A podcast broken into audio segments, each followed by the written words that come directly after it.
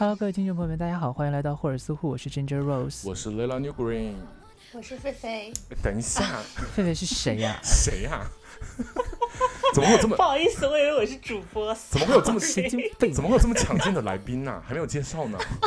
哎，来宾很主动哎，来宾太主动了。不好意思，不好意思。对啊，我们今天呢，就是那个之前记不记得我们聊过一期，就是职场，哇，职场那个是主题应该我们是在刚上线没多久的时候了。对，然后今天就是对职场主题的第二集，好久远哦。很久远。但是今天今天这个话题就是我没有要参与，因为我人生当中没有经历过这样的事情。哎所以呢，就是二位好好来跟我们分享一下被裁员的故事。我都分享过了。我上次听这个播客就是关于就是工作吐槽，那个时候我还在就是怎么说，就是毕业求职的过程中，然后现在我已经被裁员了。哈很快，菲菲超对，快的。很快。啊，你 你跟你你是怎么怎么？呃等一下，我们先慢慢先来一下你的故事哈。我们现在就开始你的故事。对，啊，要从我开始吗？对，你可以跟他讲一下，你你是呃去年什么时候毕业的呀？我是今年今年哦今年今年毕业，今年毕业但是嗯，但是工作就是你毕业之前就要开始找。对，没错。我跟你讲，我们今天我们今天聊这些东西，真的是就是现在如果有听众朋友们是在就是，尤其是刚毕业的没有怎么经历过职场的听众朋友们，你们如果现在在找工作的话，这一期节目真的是你们排雷的节目。就是有一些迹象，你们在面试的时候如果遇到或者听到的话，就不要去。就快跑。嗯，是。上次那个就是封面图，我们可以用新的封面图了，快逃。可以用新的，没问题。今天也是一个就那个举着那个什么白纸的那个快逃那个。对，没错。是的，对，今天也是要给大家讲一下这些东西。我们先从也是属于我们，就是 Lena 也可以回忆一下，咱们两个也可以回忆一下，咱们当时刚刚毕业找工作的时候是一个什么状态。哇，那也太久远了。我大概呢二十年前吧，也是你也是没有那么老，也是也是快了，也是快了，二十年前。所以我问问你们两个，就是 Lena 可以再回忆一下，就是唤醒一下远古的记忆。你们当时在找工作的时候啊，或者 Lena 也可以说一说，就是比如说自己在之后换工作的时候，有没有经历过一些就是奇葩的面试？有没有一些奇葩的面试经历，或者见识过一些奇葩的公司？这样难忘的面试经历，应该是有一个是在 gay 吧面试的，怎么可能？这是我最奇怪的一个面试经历。是怎么可能？什么工作啊那个软软件当时是？Blue 的吗不？是 blue 的，不是是一个小众的，我不知道现在做不哦。我不确定是不是热拉，我忘了，因为很多年前了。你怎么会去面热拉？对，因为当时面我的那个人是一个女生，然后她想做同性交友的婚恋软件。OK，就是行婚的软件呗。嗯，他没有说的那么明确嗯，但是其实就是那个意思。对，同性交友、嗯婚姻嘛，就这几个关键那个 tag 就在那放着。然后我就问他，嗯我说：“那我们就是因为当时怎么来着？哦。”我忘了是谁介绍的了，反正也好像是朋友的朋友还是怎么之类的，然后就跟他约时间嘛，说，呃，我什么时候嗯约面试，然后在哪儿？他说，那我们去 Des 面吧。我说，哈，真假的？白天吗？对，白天下午的时候。那 Destination 有一个那个叫什么来着？就是有一个就是画廊有一个。咖啡厅，它对对对，那门口就是可以坐嘛，那会儿啊，现在也可以了。是然后我们就约了下午去那边喝个咖啡，然后顺便就聊一下。对，就是在那个地方，太酷了吧！当然最后没有成啊。哎哎，我以前有没有跟你们讲过？就我以前上一期上一次录这个职场题的时候，我有没有跟你们讲过？我之前有一个就是老板来叫我去他车上面试的，没有，那不是职场性骚扰吗？没有哎，超可怕！我跟你讲，那个也很很危险啊，那你来讲，你来讲。好奇怪啊。我跟你讲，就是我当时是找，因为我当时其实已经确定要来日本了，那个时候，但是大概因为你知道日本这边它就是就是录取通知其实发的特别早嘛，就大概入学半年前就发了，但是我那半年就是因为实在之前那个工作太累了，所以我就想说辞掉好了，但是那半年我又说得找点什么工作，得挣点钱吧。然后我就随便去投一些，你知道，就我看起来还蛮轻松的工作。然后中间呢，就有一个人要就是就是我也我都忘了投了什么公司，因为你知道现在网上很多公司，它其实那个招人就他写的，其实跟他真的要的那个人的那个职位是不一样的，你懂吧？对啊，那肯定的呀，就是为了吸引更多的人很。多这种就是很多。对，他看起来就是你知道很 fancy 很 OK 或者很轻松，其实你进去之后，他那个根本就不是那个职位，他要找的是别的人。然后我都忘了我投了多少了，就有一天早上突然间你知道吗？就是八点多早上还是七点多，我电话响了，然后我就说。就就接起来嘛，就我当时还在睡觉，接起来的电话，然后那个人就跟我就跟我说说，那个呃，因为不是要写地址嘛，就是简历上面，然后他就说我就在你们小区外面，就是电话直接这样讲，就先确定我说哎你是谁谁谁吗？我说是，然后他说我是什么什么公司，然后我你是投我们简历要要面试是吗？我说是，然后他说那个我现在就在你们小区外面，哈，然后说你能出来面试吗？我说小区外面，请问您是要在哪里面试、啊？菜市场。对啊，因为你 你知道我当时住在 Jimmy 那个家里面，就当时住在哦 Jimmy 的一套房，就那个地方，那个外面就没有什么啊，有菜市场啊，没有菜市场在南边，它在北边的那个北门。啊那边有家然后我就具城啊，就家具城里面面。是家居城，还有那个还有个商场，对，然后嗯，然后然后他就说那个我是就是你放心，不是什么就是那个奇怪的事情，就是因为今天我刚好要去公司，然后刚好路过你这里，我们本来就想找你面试，然后我就顺便把你带过去，就是我在车，我就是我开车来的，顺便直接把你带过去，然后咱们直接就在车上顺便就面了，然后刚好你带你去看一下公司这样，然后。他当时还特别正经，因为那个工作好像是一个需要讲英语的工作，所以他还在电话里面就说：“那我可以用英语，就是跟你简单的就是聊一下嘛，就是在电话里面先问一下，因为如果他觉得好像就如果你英语不好的话，你就不用来了。”然后就聊了几句之后，他就觉得 OK，然后说：“那你下来吧。” 我就说：“你知道我早上刚刚起床，我什么都没弄。睡眼惺忪的下去。”对，然后我说：“那好吧。”我当时是一个懵逼状态，你懂吗？然后我就直接去了。去，我当时也不知道什么，就是你知道是怎么了，就为什么会想要去，然后上了车之后，他跟我说，他那个车就是他，他说他那个公司，你知道在哪儿，在什么，在北京南郊，然后反正就很偏远那个地方嘛。很远，对我都忘了是几环了，大概都快到五环了，五环也还好，没有很远。南五南五环，呢？对啊，南五环呢，姐，就啥都没有，没有没有要说南五环不好，现在很好。就大概现在二十年前可能就是稍微偏僻一点点。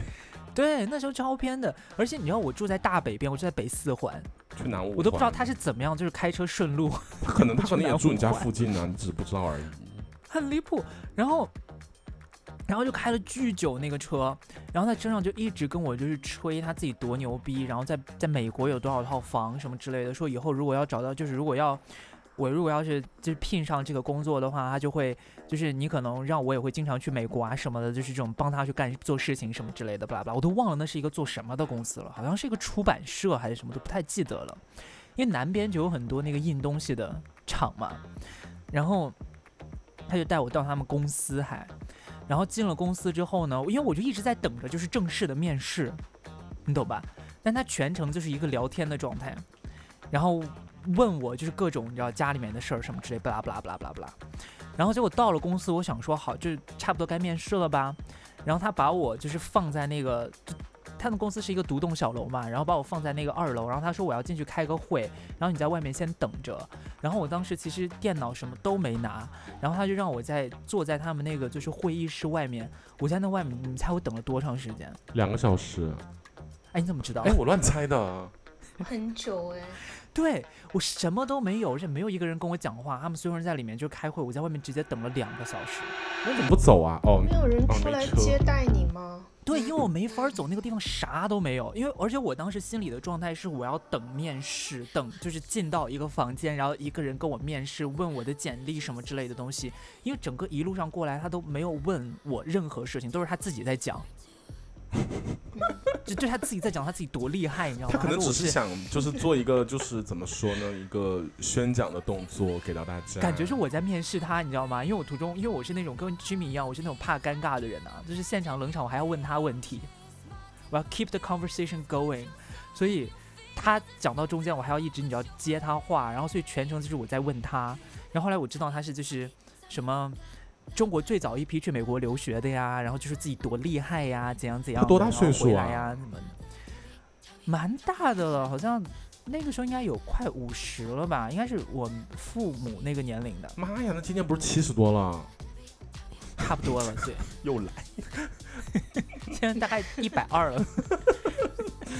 然后你知道就很离谱，然后我就全程你知道是我了解了他的一切，然后我自己啥都没说，所以我就一直在等一个机会，就是可以展现自己的这么一个机会。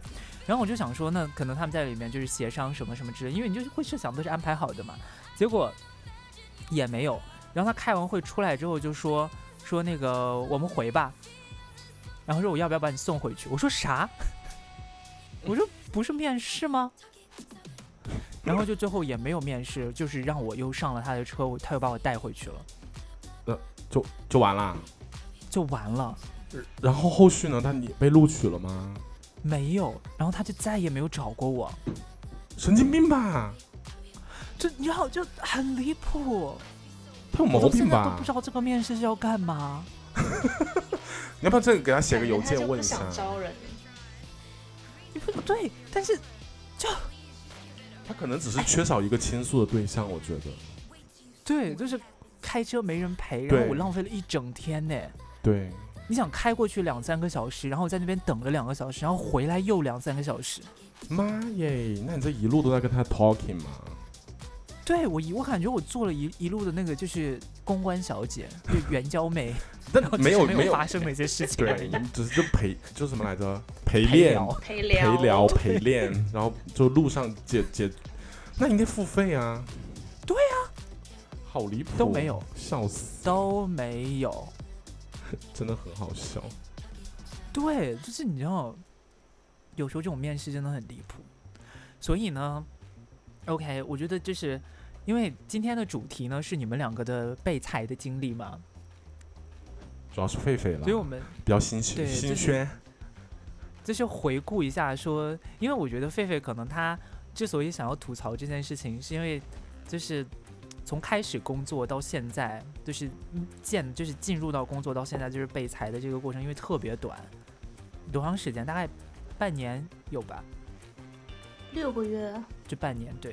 对，然后就这段时间让他对工作这件事情有了特别大的就是看法上的转变。没错，所以我不知道，就是因为我这个人呐、我从一开始就是在找工作的时候，我对找工作这件事情就没有特别多的期待，我就觉得就是有钱就好，然后我也没有要怎么样，所以我就一个你知道很随便的态度，就随便找，我也没有想未来，也没有想什么职业生涯之类的，所以我一直没有这个特别大的对工作这个态度上的转变。但因为菲菲当时就是被裁了之后，他就跟我说他自己这个心境上面的转变特别快，然后特别，所以他觉得就是特别冲击。我所以我就有一点，你知道，我能理解这个冲击，但是我自己没有没有没有感受过这种，这是非常大的冲击。我不知道 Lela 有没有感受过这种，就是你对工作这件事情的看法。你一开始是对工作这件事情很憧憬的吗？呃，怎么说呢？我能理解菲菲那种心态吧，就是憧憬倒是不至于。当然，我还是那句话，反正我一直心里，我跟自己的暗示在一半一半吧，就属于是我也拿你的钱了，当然我也会把这个活干好。当然，你要说我对这个公司能有多大贡献，那可能是我刚工作的时候，那个时候会有这么想法吧。我觉得那会儿不是很流行一句话嘛，叫做就什么来着？但是我现在已经忘掉了。所以说我记不起来，就是相当于是你你的知识改变，就是你的能力是可以改变这个世界的吧？大概意思就是这个样子嘛，对吧？妈呀，这什么鸡汤啊？大对，就是大补鸡汤。然后那会儿其实，嗯、总觉得因为我们在就是我这个行业里面，其实还发展很快，所以说总觉得自己在这个行业的大就是呃叫什么来着大流里面，其实是可以得到一些东西的，因为它很嗯，迅猛，然后你可以从中获得一些东西，并且在这个东西上面添砖加瓦的继续往前走，就这种感觉，对吧？嗯嗯，嗯就是有这种感觉之后，你会觉得有一点点。种被打鸡血的感觉。对，有一点点这种感觉，甚至说你得到领导的认可也好，不管是从知识层面上你得到了一些，比方说一些证书，或者说你得到领导的认可、啊，最终反映到钱上面，你得到一个很好的 bonus，都是一些认可嘛。你为了会去得到这些认可，所以说要去做你的工作，嗯，就是各方面可能每个人追求不一样。当然，最开始就会有这种想法在的时候，你就会给自己加了很多包袱在里面。所以说对，，那转折什么时候发生的呢？转折就是有一天，我觉得摸鱼很快乐，是真的。就是你今你在想你，有认真工作过哦，雷拉？哎，拜托了，不要，呃我这边人设就是被你搞坏的好不好？我明明就是一个很爱工作的人，你最好是一个很爱工作的人，你天天在那边你边你就是在跟我们吐槽，是我吐槽归吐槽，但是我工作还是会认真做。还是会认真工作。，对，就是我可能人家花八个小时，不剪片？就是不剪片这个事情呢，就是因为我最近要就是要学习，也是认真工作的态度嘛也。是认真工作的一个态度在，就是因为确实有些能力的缺失，加上年年纪有点大，所以说需要花更多的时间。反正人设要立住。对人设，就听到没有？人设，观众朋友们、观众朋友们、听众朋友们，人设是要有的，对对 对。所以菲菲，你你那个，你你你觉得你的改变在哪里啊？对，就是你可以，你可以就是帮给我们嗯大家分享一下，就是你整个被裁的经历，对然后还有进到这就怎么找到这个工作的，这个工作在干嘛，然后为什么被裁，你可以大概讲一下，对。然后让自己发生了什么样的变化，这样。好，嗯，因为我其实找工作整个过程中是非常怎么说，非常自我、非常固执的一个人。就是首先我最开始我有尝试去跟随大家一起去找一些，嗯，比如说有哪几个企业他比较愿意去招外国人啊，就哪怕是我不太喜欢的那些行业哈，但是他们确实又招外国人比较多，我也有去试，但是就是往往会在这个面试阶段被刷下来。然后我同时也觉得面试是一件很痛苦的事情，因为你要不断的去表现自己，然后对，然后别人还要对你进行评价。因为我当时就会觉得那些评价非常的可笑，就是因为你要说你在学校哎干了什么事情，然后你怎么去组织的完成它的啊、然后你有什么长处，你有什么短处，然后你为什么要来我们公司？嗯其实因为日本为什么说找工作比较累？因为它时间战线拉得特别长。你在面试每一个公司之前，你要做非常长、非常时、非常长时间的企业研究，然后然后你还要去写小论文，什么意思？因为你要不断的去改你的简历，就是呃，有的公司它它不是说是只有，就是我刚才说的一个叫一个怎么说智智商测试，然后再加面试就结束了，因为中间还还可能穿插着一些集体面试的环节，集体还有就是嗯，，对集体面试也有，小组面试啊，你不知道？吗？哇哦，你们没有现在吗？国内应该也有吧？我反正没有经历过，我都是单独的。哎，我经历过，哎，我我聘过那个什么苹果，哈然后嗯他们就感觉是外企小组面试。对，嗯。，OK，啊，你继续。然后还，然后，然后还有就是，呃，比如说要你去写小论文，就是相当于说是给你一个题目，可能是关于他们公司的，也有可能关于你的职业目标或者职业规划之类的。你要写大概一千字左右，有的可能会给你规定时间，有的会让你必须手写，呃，有的可能简历也让你必须手写，或者或者说像有一些，呃，我也去应聘过一些。写广告公司吧，就是这种比较创意行业的，它会让你给你一个课题，你可能要去做 PPT，要去做海报，啊、就是文字的课题之类的，就是也有。嗯看行业，但是但是这些东西都可能在你第一次面试之前你都要经历，所以说其实是一个非常繁琐的一个过程。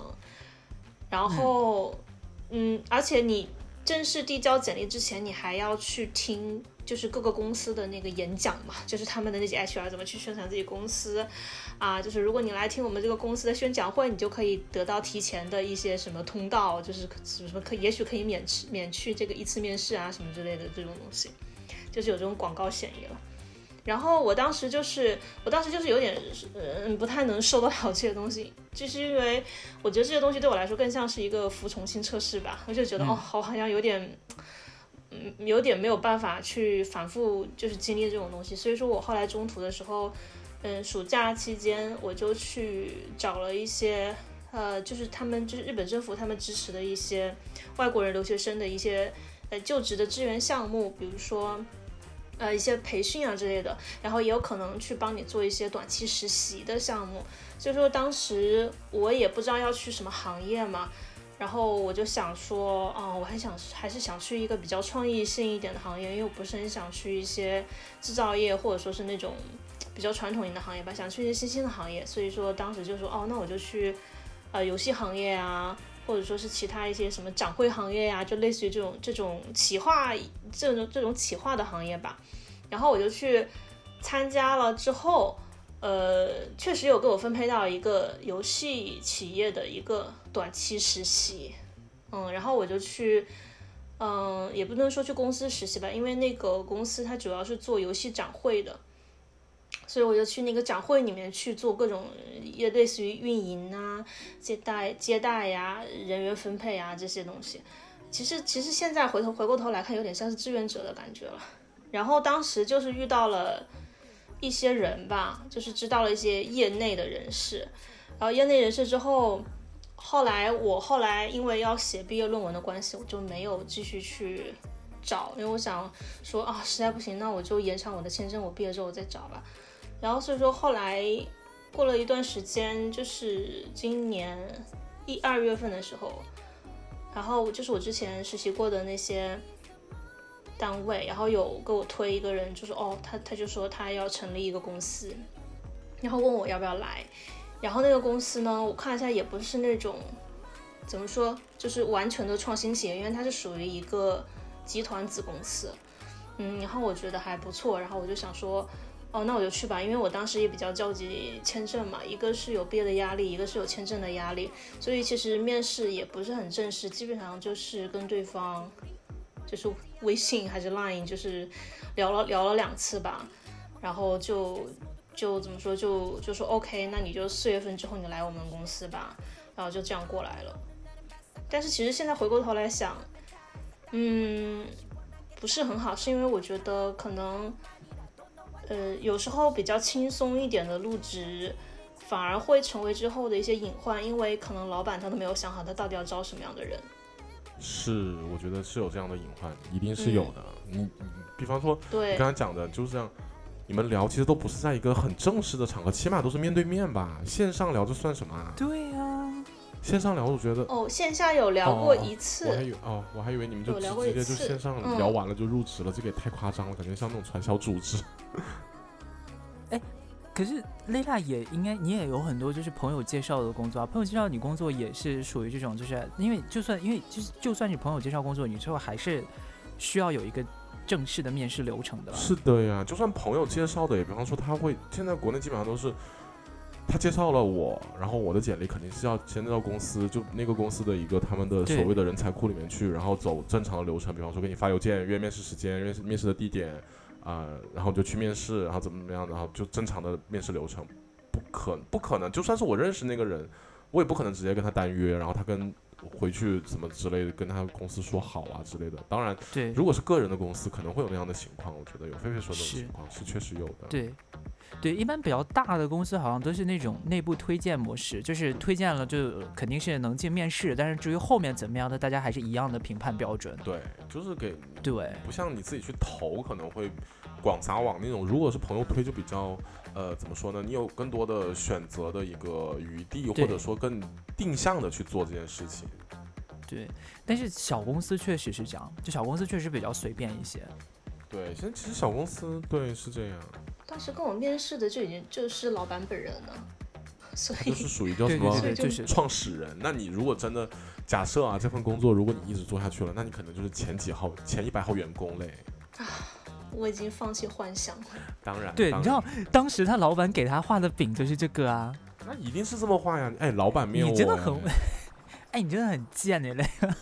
当然，就是我觉得这个是理所，就是虽然说这不是件好事啊，我当然我觉得这不是一个好事，我没有说就那种它是一个好事的事情意思，但是老板画饼一定是会这么画的，既然是就是小公司，因为它没饼可画，对？他只能画这种东西。有些话术其实你们听一听就知道大概是怎么回事。比方说，告诉你，哎，我们这里你可能是就是呃初创员工或者什么有给你原始股什么之类的这种话，听起来很包装过的一些话，大家要去把那个话给拆一下，把它的外衣给糖衣给剥下来。我那天就是你知道，佩佩当时就跟我讲啊，然后我后来就是因为当时其实我就有点觉得这个公司。不知道该怎么说，就是有点一言难尽的感觉。然后后来佩佩就是就是发生了这些事情之后，然后我们再去回盘这个事情的时候，我就跟他讲说，我说其实就是找工作这个事情，就是他一切给你在面试的时候的承诺，你都不要去听，你就听他实际能给你什么就好了。对，你就就是其实确定能给你你的，说到最最简单一点，就他给你多少钱，对，就是这个是最确定的东西，就是你只看最确定的东西。像这种就是什么未来呀、将来的发展呐、就是对五年五年内我们公司会成成成为什么什么样的公司，我们有多少多少投资在路上，跟你没有关系的，都他妈放屁，真的是。不能讲。当然，我们可能听众里面有一些老板，但是我不是针对你啦。老板，你该画饼还是要画，每个人有不同的角色嘛，对不对？我觉得老板其实可以务实一点呢。嗯，老板，我觉得现在缺乏一些戏路，因为他们的戏路现在都太 old school 了。太固定，对，对，就是你一听都会觉得这个老板啊又在画饼了。拜托，老板可以去。如果我们听众没有老板的朋友或自己开公司的，我觉得你们可以就是，嗯，等一下，等一下哎。如果我们听众朋友们有老板有自己开公司的朋友，请记得赞助我们。哦对对对对对这个赞赏插一个广键在下面，show notes 里面找到。胸动爱发电的那个，对，大家去爱发电支持我们的霍尔斯户哦。如果老板的话，可以多支持一点。对我们有那个其他金额可以选择，在线要钱又开对，我们有，对我们有自可以自由发电的。自由发电，对，就往上冲进去，就咱们不说多的，给他冲个两三百，对不对？是，被骂还要充钱。被骂还要充钱。老板，我们还是爱老板的，对我们爱每一位了。不好意思，不是爱只爱老板，爱每一位。是。OK，我们回到回到回到刚才话题，回回到回到慧慧的故事，回到对，嗯，其实他当时跟我谈工资的时候，我没有想太多，因为我觉得单纯从工资上来讲还 OK，就是没有就是那种非常低的那种感觉。就是你个人是接受的嘛，但就是是这种这个薪资嗯对你来说是 OK 的。但我听你后面进去之后，你不是讲说其实工资蛮低的吗？对，那是因为我对比了我在东京生活成本之后，我发现它是比较低的。再一个就是他对我的要求越来越高，我觉得，嗯，但是这个工资却没有一个让我看到涨幅的一个希望，嗯哼，所以我就会有觉得不匹配的地方。哎，他具体都是怎么要求你的啊？就是他，就比如说他一开始跟你说这个工作需要做什么，然后进去之后他又让你做什么？哦，首先这是一个小公司，所以说基本上他最开始入职前跟你说那些那些你要做的事情，跟你入职后做的事情，呃，绝对不太一样。基本上你入职之后，你要负责更多的内容，然后他所谓的用他的一些话术吧，就是我希望你能成长，或者说希望你能更快的成长。了，嗯，但是如果说你没有成长的话，就类似于就是说，嗯，我觉得你可能现在你的能力还不太足，我要多再考察你一下，你一下。嗯，好恶所以说。这也是为什么他就把我的那个试用期又延长了，就哎这个事情，Lila 是知道的。离谱吗？就是就是就是他有三个月的试用期哦，然后就是提前跟他说那个，因为你知道，我来我来重新讲一下这个故事，因为有漏掉一些细节，就是就是狒狒他要进这个公司是一个就是在游戏产业，这可以讲吧？可以可以，对，在游戏产业的公司，因为你刚才已经讲了，其实，然后嗯。他是，但是狒狒本身他不是做技术的嘛，他是就是社会人文这个专业出来的，所以他进去之后就只能做一些你知道类似翻译啊这种就是就是文书类的工作，所以老板本身就是找他，也就是说说啊，这有一个新人，我要培养这个新人，然后做一些这样的工作这样子，所以就给他先安排了三个月的试用期，然后那一般试用期这种你也期你也知道这是个新人对吧？所以你对新人也不会期待太高，因为人家本来就是个门外汉，他也不是就是游戏专业的，他可能本来平时就只是一个喜欢玩游戏的人而已。然后结果就是一般来说，你说三个月的试用期，一般不会卡吧？谁会卡试用期啊？嗯，我们那个年代是啦，对，咱们那个年代什么谁会卡试用期啊？我觉得现在也不太会卡试用期吧。现在真真不好说。我可以补充一下细节吗？因为真的很很戏剧。就是就是我四月份入职之后，最开始是三个月的试用期，OK 我接受，因为试用期前跟试用期后其实工资是没有变化的，包括社保什么的也是照常交的。工资没有变化哦。嗯，现在基本上都这样。但是但是只是说是真的只是说是嗯，只是说是你有正式的 offer 之后呢。呃，可能就不太能轻易裁掉你，就是只有这种区别而已。但是我们的合同也只，我们的合同也是只有一年，就是我们是，我们是一年一年续的这么一个合同。所以说，那么一年一年续的情况下，我首先是有三个月的试用期，但是三个月的试用期，我觉得我已经非常充分发挥我的所有的力气了，因为当时有个非常离谱的一个项目，就是。嗯，就是怎么说，就是他们之前，就是我录制之前，他们商谈了一个项目，正在进行中，但是前半部分对接非常糟糕。然后呢，我是属于中途，我一个新人中途去顶上，然后我要，因为我我会中文嘛，所以说我就面对中文的客户跟日本客户之间的协调工作，然后我就去给他们，就是相当于相当于相当于说前期我什么都不知道，然后我中间插入进去，我就全程就是给他们去擦屁股做这种工作，然后去安抚两边的情绪，就有点像是那种。P.M. 那种感觉吧，我也不是很。你应该是你你的角色，我你的角色定位应该是 P.M.O. 啦，相当于是一个呃过程的一个对过程的一个监督。对，是，但是这个项目从头到尾就最后最后就只有我一个人在做这个事情，没有没有任何一个人就是督促我或者帮我这之类的。你是督促别人的人啊，相当于是。对，我是督促别人，就是就是。两方发生什么事情都是我来操作，对，但是他没有，他不是这个职位的人哦，对对对，他就不是做这个东西的人，对，而且我根本就没有经验，我只是会中文跟日语而已，所以说我才可以去操作这个事情，嗯，然后你知道最离谱的是什么？我一定要插嘴，我跟你讲，我真的很生气。你知道最离谱的是他这个老板最后跟他说，就是要让他离开，就是没有给他过试用期，还有最后把他裁掉，原因是什么？是因为他日语不好。还有一个就是说我没有办法掌控自己的情绪哦，呃，就是说他不能再花时间去安抚我的情绪，因为这个中间又出现了一个很大的 崩溃事件。这个这个等一下，我先我跟你讲，我先说日语这件事，日语这件事情真的很离谱。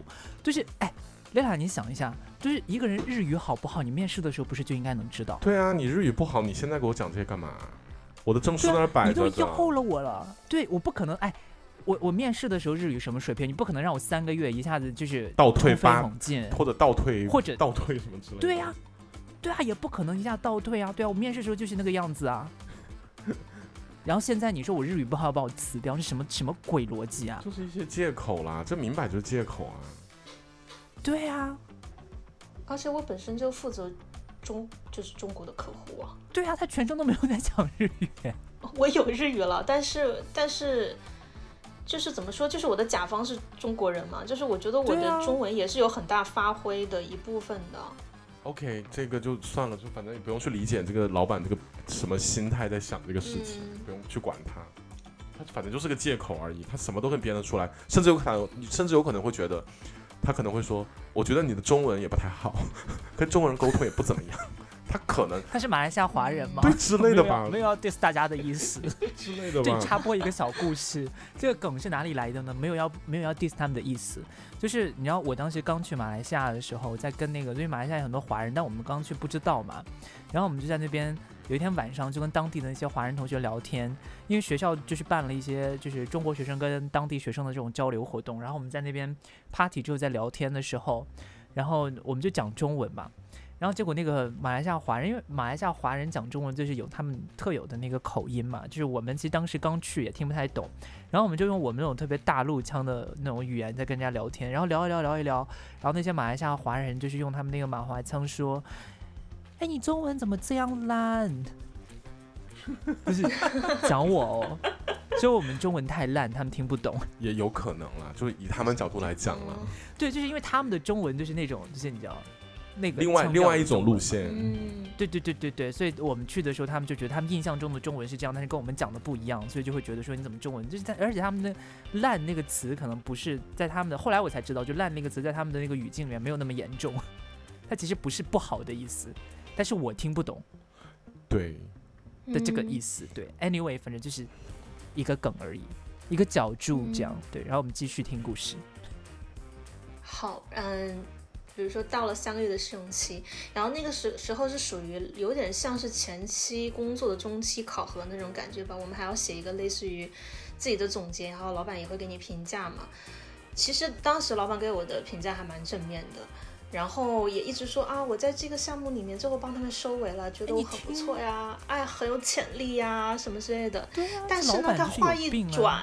又跟我说，嗯，但是我觉得目前还看不到菲菲你身上的一些潜力，我还要再多观察一下，然后就把我的试用期又延长了三个月。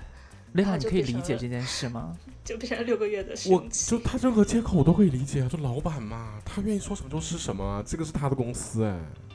你听得懂这句话吗？我话中话的意思就是说，我们还想再免费用你三个月。对。是。现现在想应该是这个意思，就是这个意思。嗯，因为我很便宜。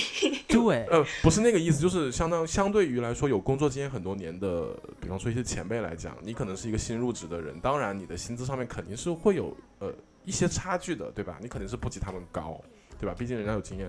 当然这个我也能理解。当然老板说那种话的时候，我觉得特别不是人。就是你既然招我进来的时候，你跟我说好了，我是就是要在你们公司任职，包括你也觉得我得到你的认可是可以入职的。说明我是有能力的，我的能力是没有任何问题的。你现在跟我说我能力有问题，那你就要问他，我差在哪里？我需要什么地方去提高？当然，我觉得这个是个很正面的一个问题，就直接很抛直球给他说，我哪里有问题？你告诉我，我可以改。如果三个月之内，或者是多久多久时间之内我改不了，你再裁掉我。我觉得这个是一个比较。怎么说比较正常，或者是一个合情合理的沟通？对对对，合情合理的一个操作嘛，对吧？我你给我的，比方说一个 A 的 Go，你达到百分之九十，我可能只有百分之八十，那我没完成就是没完成，那我就你就踩我是有理有据的。现在说的这种话，我觉得听起来就像 bullshit。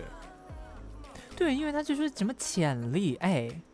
你要一个测试潜力，我觉得最关键的一点就是给听众朋友们提个醒，就是包括一些没有求职的人，或者是正在求职中的人，就是一定要量化这个事情，一定要量化，对，什么东西都要量化。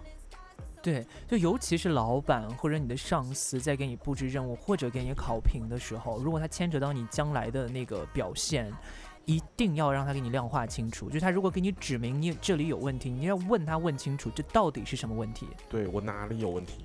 你觉得我哪里做的不好？哦，我我情绪，看他能不能说出来。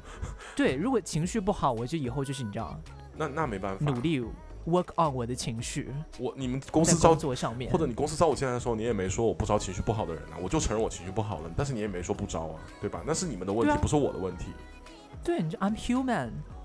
对呀，我觉得好气哦，越越聊越气，突然一下子脾气就上来，真的很生气啊，就想去跟 HR 吵架那种感觉。我觉得我在那种不管是人力或者是我的上就领导，我领导听的还少一点，我在 HR 听到特别多这种屁话。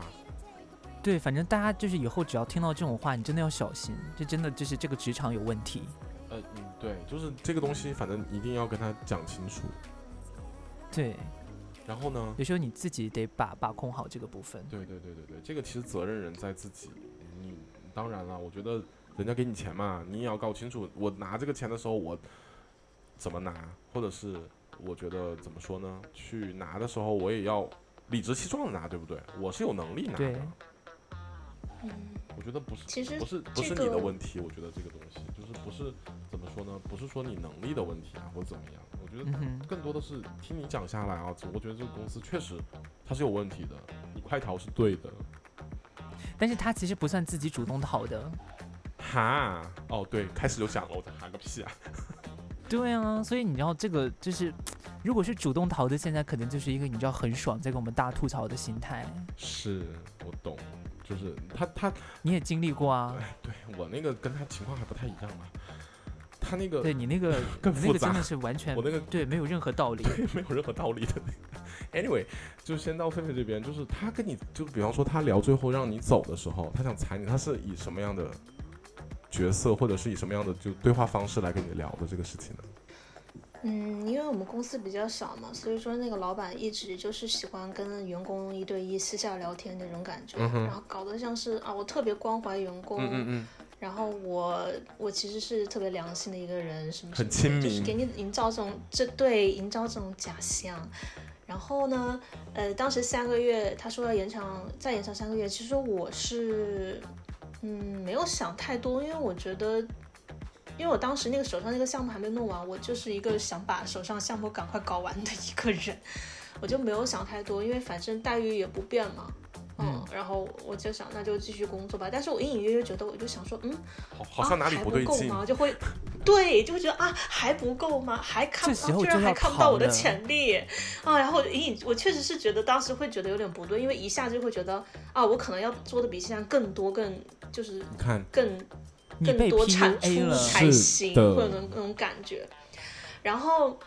然后后来又继续工作三个月，呃，其实我的项目经历还蛮少的，因为它一个项目就可能会持续到三到四个月，所以说当我第一个月第一个项目终于结束了之后，我开启第二个第二个项目的时候，也就是到了工作五个月，快对五个月左右吧，然后当时是发生一件什么事情，就是这个项目刚要启动，但是前期有很多准备工作嘛。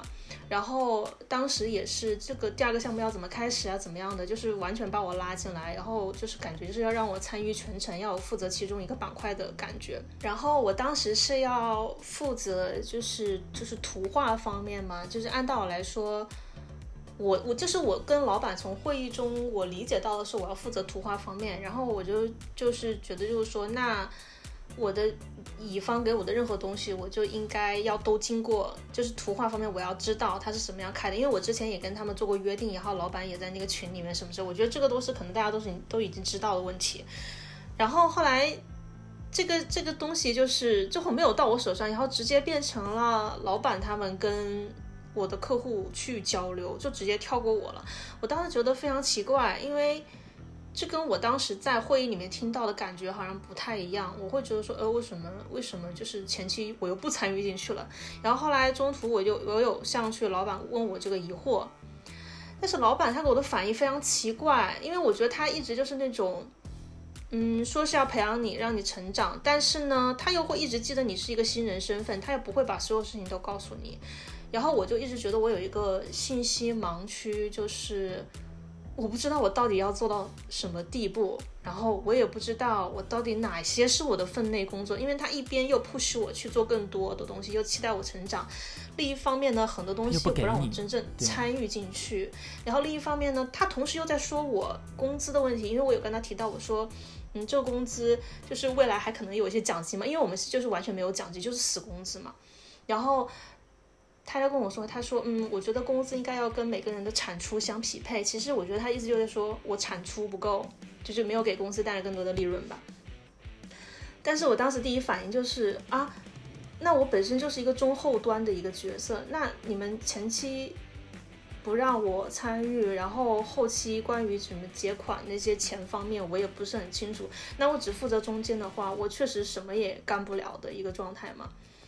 嗯，但是我也没有没有话说的那么明白，因为我当时也会在考虑，说我不能太越界这种感觉，因为我觉得老板好像是就就算他表面上说让你多想成长都要成长，但是他其实也很在意那个 怎么说每个人的角色跟权限关系吧。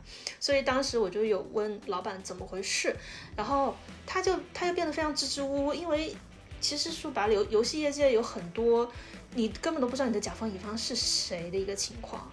就好像很多信息就是他们老板之间都已经商量好了，嗯，但是呢又没有那种项目的动员大会，就是类似那种，就是有时候搞得我就不清楚我到底是要服务谁，然后我到底是什么角色，我要干什么这种感觉，太混乱了吧？所以所以所以就非常混乱啊，因为游戏界就非常混乱。不是，我觉得不是游戏产业的问题吧，是你们公司管理就有问题。我也觉得应该是整个项目流程就对啊。正常流程，因为这个公司，对，这个公司只有我是新人，我，然后其他所有人都是老板的，嗯，朋友，就是认识很长时间的，所以有时候我我就觉得我的老板跟其他的一些同事，他们好像私底下就是达成了很多交易还是什么，分配了很多任务，但是我全程都不知道，因为我本来就没有参与进去，对吧？所以呢，他就。他也他也不是那种明明确确说，哎，你今天给我办什么事啊？你第二天给我办什么事的这种人，所以我就我就我又，但是我又想做更多，所以我就迷茫了。那个时候，他这种 就是典型的着急，这种就是典型的小作坊模式，就是管理者不会管理，就是他没有办法把管理做成一个就是体制化的东西，他只能把它当成就是人情，靠人情管，然后再加上这种小小作坊，因为人比较少，大家又可能相对来说经验比较丰富的话，他其实自己每一个人都可以独当一面，然后当遇到问题的时候，可能才去找老板。那老板在你这边，可能他觉得他可能第一点觉得你是一个外人，然后第二点觉得你是一个新人，所以他对你既要防着，但是他又要对你有期待，所以就同时这些就是拧巴的东西拧巴在一起，拧巴成现在这个样子了。我是这样理解的。对，其实我一直觉得我很受排挤，因为我参与不到他们所谓的一些啊什么商业交流之类的吧。因为我们开会也非常少啊，就是那种，然后但是我而且我的上司是那种，他我也说了，他不喜欢跟我直接布置任务嘛，好像就是遇到了啊、我要是机灵的话，我就问一下之类的。但是之后他又他又给我一种反馈，又是说，呃，我觉得从你做的东西来看，我觉得你没有体现出你过去的经验什么什么之类的。嗯，但是我就想说，这个东西是我第一次做呀，我我过去有什么经验？我过去现在就是零啊，我当然体现不出来。因为我的项目就是从中期开始啊，那我在第二个项目上我负责前期的话，那我肯定是有没有遇到的东西，那我没有遇到，我怎么知道它会有问题呢？对吧？我是那种说，你如果明确的跟我说让我去改，我可以去改，因为我不是那种偷懒的人。说白了，我反而会希望你让我去做什么事情，然后我可以自己去积累经验。但是不要每回等到就是说我第一次改改完之后，然后老板默默的改掉，改完之后呢，然后又反过来跟我说说这个东西其实我写的不好，什么什么之类的。那，我觉得，那你还不如当初直接把这个东西给我改就好了。哎，我觉得是这样，我理解一下啊，就是其实你可以这么想，老板他要做这个事情的时候，他肯定他也不知道怎么做，有时候，嗯所以说他没给你说明白呀、就小作坊都这个嗯样子，他其实想要啥，他可能自己都不知道呢，对，是的，所以说才说我不明白、啊。觉得还有一种可能，可能就是他觉得就是说，还不如他自己做了算了。对啊，所以说他都不明白怎么事情，他觉得有时间教你，我可能教你那个时间我早就做完了，还不如自己做一遍呢。对，嗯，我们快进到那个你被裁员的地方，他怎么跟你谈的呀？哦，当时就是我不是有问他为什么嘛，然后他当时就是特别生气，因为我就感觉好像就是感觉我不应该去质问他。其实我觉得我不是一个质问的语气啊，你问他什么呀因为我？确实有很多不懂你问的地方。他什么了？呃，我当时问为什么这个图没有到我手中，我说因为这个东西直接它经过了大老板、二老板，然后又经过了乙方的手上，但是完全跳过我了。我就问为什么没有人跟我说这个事情，因为我还一直在等待的状态。就是因为我跟他们说这个，比如说周三之前要把这个图要给我交给我的，OK。结果我我发现上周日的时候，他们都已经直接交到我老板那里去了，但是我根本都不知道这个事情。然后我就我就我还就还在一直等，然后我就问老板说为什么就没有人提醒我，我就觉得很困惑。然后我就跟他我就问他我到底是负责什么东西，嗯，然后他就跟我说了一些什么啊，你知道为什么？不跟你说吗？是因为这个甲方他们不愿意暴露自己啊，什么什么，就是一种我也搞不清楚一种类似于行行行业秘 密还是什么样的感觉吧。妈呀，你们就非常奇怪你们做这个东西，你签 NDA 了吗？签保密协议了吗？对啊，好奇怪哦。不知道，因为这个东西根本都不是我经手的事情，就是所有的。我觉得这个老板是张口就来，他就是我不就是要面子，我就觉得这个老板其实他也不信任我，你知道嗯吗？哼然后他又特别注重跟甲方乙方的关系，就是害怕我进去就是搞砸，嗯哼，所以呢，他也他也不能说把工作任务完全交给我，嗯，嗯，然后我，但是他又期望我成长，所以我会表现出我想进去就是多累积经验，然后但是他又没办法真的管理你，然后他不是在管理你，就是他如果真的是这种出于这种目的在管理你的话，他其实可以把你需要做事情做到什么程度，做到哪儿，什么地方由我来接手，他应该把这个跟你说清楚，但是他这些都没跟你说，所以就会造成这种就是内部管理上面的大混乱呢。然后然后他又不愿意承认这个是他的问题，然后他就他就他他就说，他就直接跟你说，那别干了是吗？没有，他反过来跟我说说你想知道什么？我不懂你想知道什么。他这样一反问，我也愣住了，因为我在想，哦，难道是我越权了，还是说我真的想多了？因为他经常说我想多了。就我想知道我要做什么工作呀。你就再重复一遍你的问题给他就好了。嗯，然后他当时说话声音特别大嘛，然后我又是一个胆小不是很能受是到，就是如果一个异性男女生好像很难稍微好一点。就是如果一个男性在我面前非常大声的说话，我嗯其实是会有点控制不住我的情绪，我会感到很害怕。是，嗯，这个是我有点没办法接受，就是我生理上有点没办法接受，所以我当时直接在他面前就是就是哭了嘛，因为我就是我觉得很多。人都没有办法接受吧。嗯，然后然后就是这个事情，就是在老板看来，我就变成一个很不稳定的一个人。但是我想说，我哭完之后还是马上回去工作了，我也没有说是请假，或者是哇、老板我今天班不上，我怎么怎么样，或者破罐子破摔。因为我很明确跟他说，我说我我不能接受，我不太，我有点受不了异性这么大声吼我。我说你能不能不要这么吼我？我有明确跟他说我的诉求，嗯，因为这个是我确实有点接受不了的地方。嗯，然后，嗯，然后后来就是我哭完之后，过了大概一个星期，他就跟我说，嗯，可能试用期也过不了，要把我辞退。然后理由是，第一，他觉得我呃日语不好。这个日语问题，其实我之前有问过他，我说，哦、你想让我日语到什么程度，或者说你给我多长的期限，让我去把日语达到你想要的程度。当时他明确跟我说，可以给我一年半的时间，也就是明年的这个时候吧。嗯哼，嗯，然后我就说好，我说好，那我嗯、努力一下，因为他意思就是说我的专业词汇不够嘛，就是这个行业的专业词汇，对吧？嗯然后另外一方面，他又说我我的第二个理由是说我觉得不够扛压力，他说、嗯意思就是说他这边工作已经是非常轻松的工作了。然后，如果我之后遇到更难缠的客户或者更难搞的工作的话，他觉得我可能无法承受这个压力。再一个就是说，嗯，如果我哭完之后，他还要花两个花几个小时时间去安慰我，他会觉得很大压力。他有花几个个小时安慰你吗？他有他有安慰你吗？啊、其实也不叫安慰，就是谈话吧。因为因为我哭的时候，我很明确跟他说，我说你不用管我，我是生理现象，我就是控制不住我控制不住我的眼泪。但是关于这个项目，你可以继续跟我谈话，因为我很明确有跟他说这一点。然后，所以我们之后也也有进针对这个项目，包括一些情也有情绪的讨论吧，就是谈了大概两个小时的话。那你就也没有跟他，你等于说你其实也没有跟他说让他帮你处理你的情绪问题啊？你说的没有，我很明确，对我很明确跟他说了，我说我不需要你去怎么样，我其实说的很明白的，但是我就觉得个很明确啊。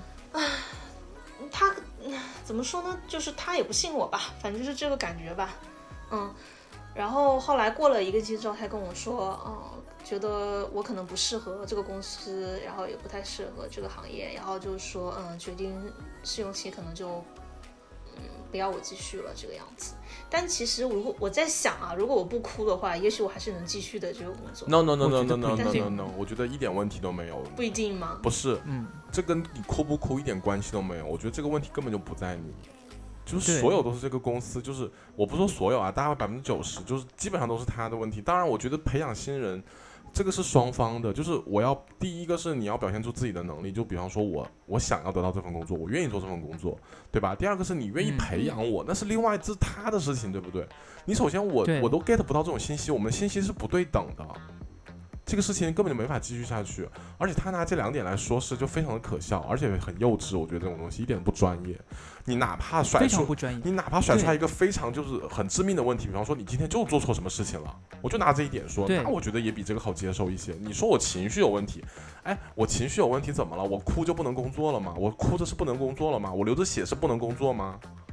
流着血还是先去医院比较好。我的我的意思可能，比方说我生理期我就不能工作嘛？当然，我觉得生理期还是不要工作的哦比较好。对，而且拜托是他先吼的哎，对啊他自己先控制不住你自己的情绪哎先有问题，你凭什么要说我？我觉得这个事情对啊，大家一定要在越是别人生气，就是别人对你大小声的时候，你越是要冷静。我觉得这个真的就是他，比方说，我教大家一个小妙招，就比方说对方在生气的时候，小妙招小 Pepper 职场小 Pepper，就有个人在最面前大发火的时候，你就放空，眼神就放空，就看他的后面或者看其他地方放空就好了，不要听他讲话。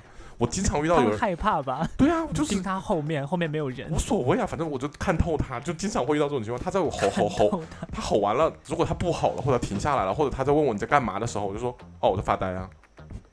我说你 你你你真的他会更生气。对，如果他继续生气，那我就继续放空，或者说我我跟他耗的时间太久，我就说不好意思，你现在真的是你情绪先控制一下。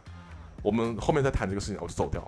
我说你有觉得对我有什么疑问，你可以跟我的上司去呃反馈一下。对，就是你知道争得先机，你先说他情绪有问题。对你完全不用考虑，就是就是是自己的。当然，我觉得在职场哭是一个呃怎么说呢，也不是说完全禁忌的事情，就是你不能把自己脆弱的一面表现出来。当然，职场就是一个战场，对我来说是是确实实是这样。对，确实是这样，就是。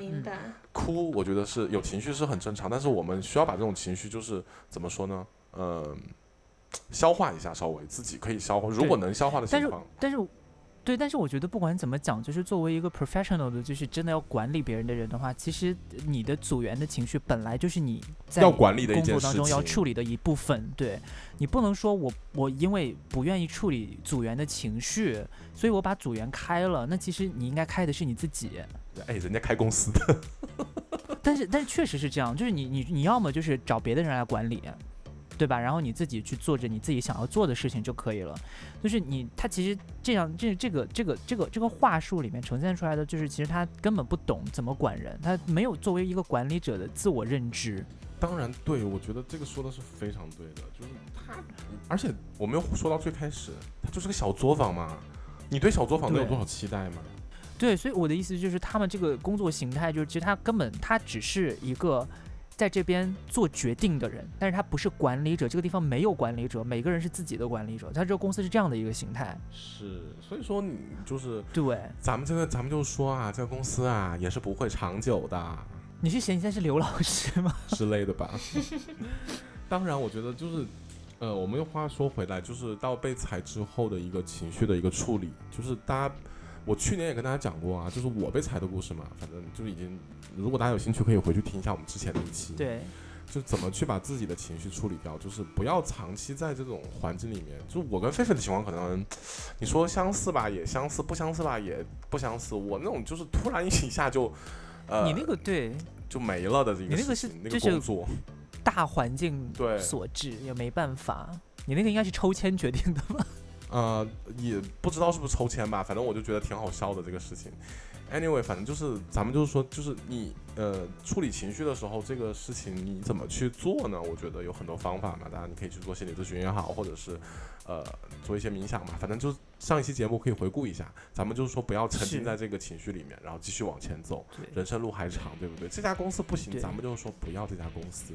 对，我觉得其实有一个情绪的转换方法特别重要，因为其实很多时候你被，因为有的时候你在被拒绝的时候，你会有一种就是我的问题有可能是对不对被动的，就是被伤害的那种被害的那种感觉。但是事实上，你其实应该，你这个地方其实大家最需要做的就是努力去转换这个视角，让自己变成一个说，嗯，我其实早就应该从这儿离开了，是的，所以说就是这个地方其实它这这个地方有问题。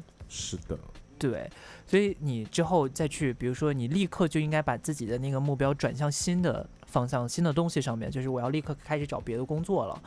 你一旦开始找新的工作，开始看新的机会，你可能就会慢慢的忘掉这，因为你是在往前看的，你你要一直往后看，确实会比较痛苦。嗯我同意。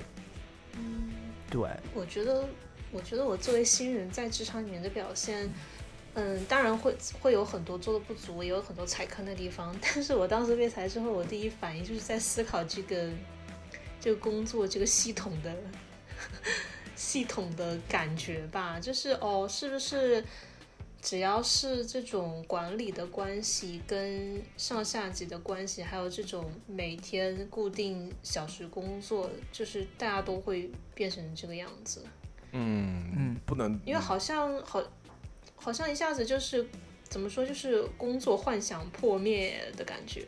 我觉得这个点也是可以可以简单聊一下啊，就是，呃，作为一个职场的新人来说，大家都会对工作有憧憬的，对不对？对，就是，哎，我觉得我憧憬不是什么坏事。当然，这个憧憬就是这个泡泡破灭的那一刹那，其实还是蛮伤心的。当然，它终究但是我觉得这个对我你知道吗？我其实我因为我的价值观就是我觉得工作就是挣钱就好，我从来对工作没有什么就是职业职业生涯上面的期待，所以其实我一直觉得就是有如果有一个机会能让你意识到这件事情的话，也不是一件坏事。是的，我也是那么想的。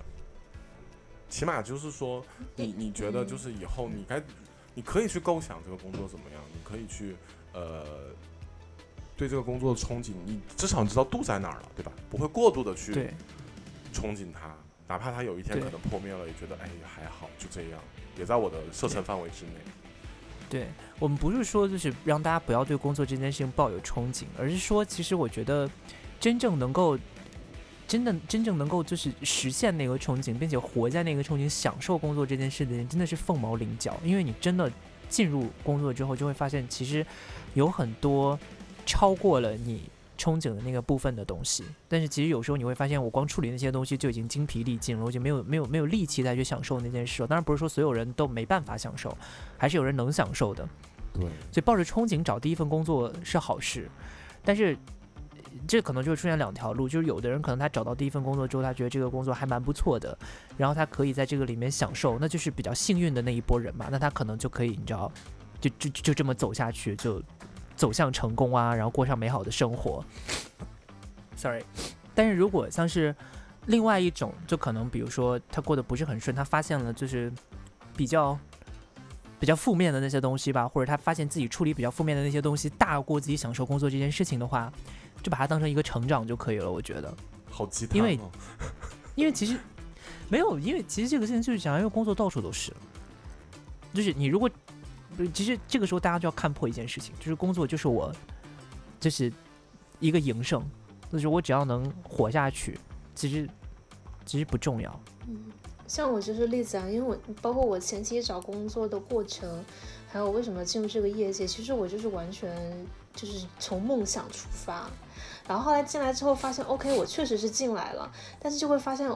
就是怎么说呢？这漂亮漂亮的衣服上面就全都是狮子的这种感觉，就是它嗯本质、本也也许你负责的产品会比较有意思，但是你本质整个工作流程就还是那种感觉，还是那一套。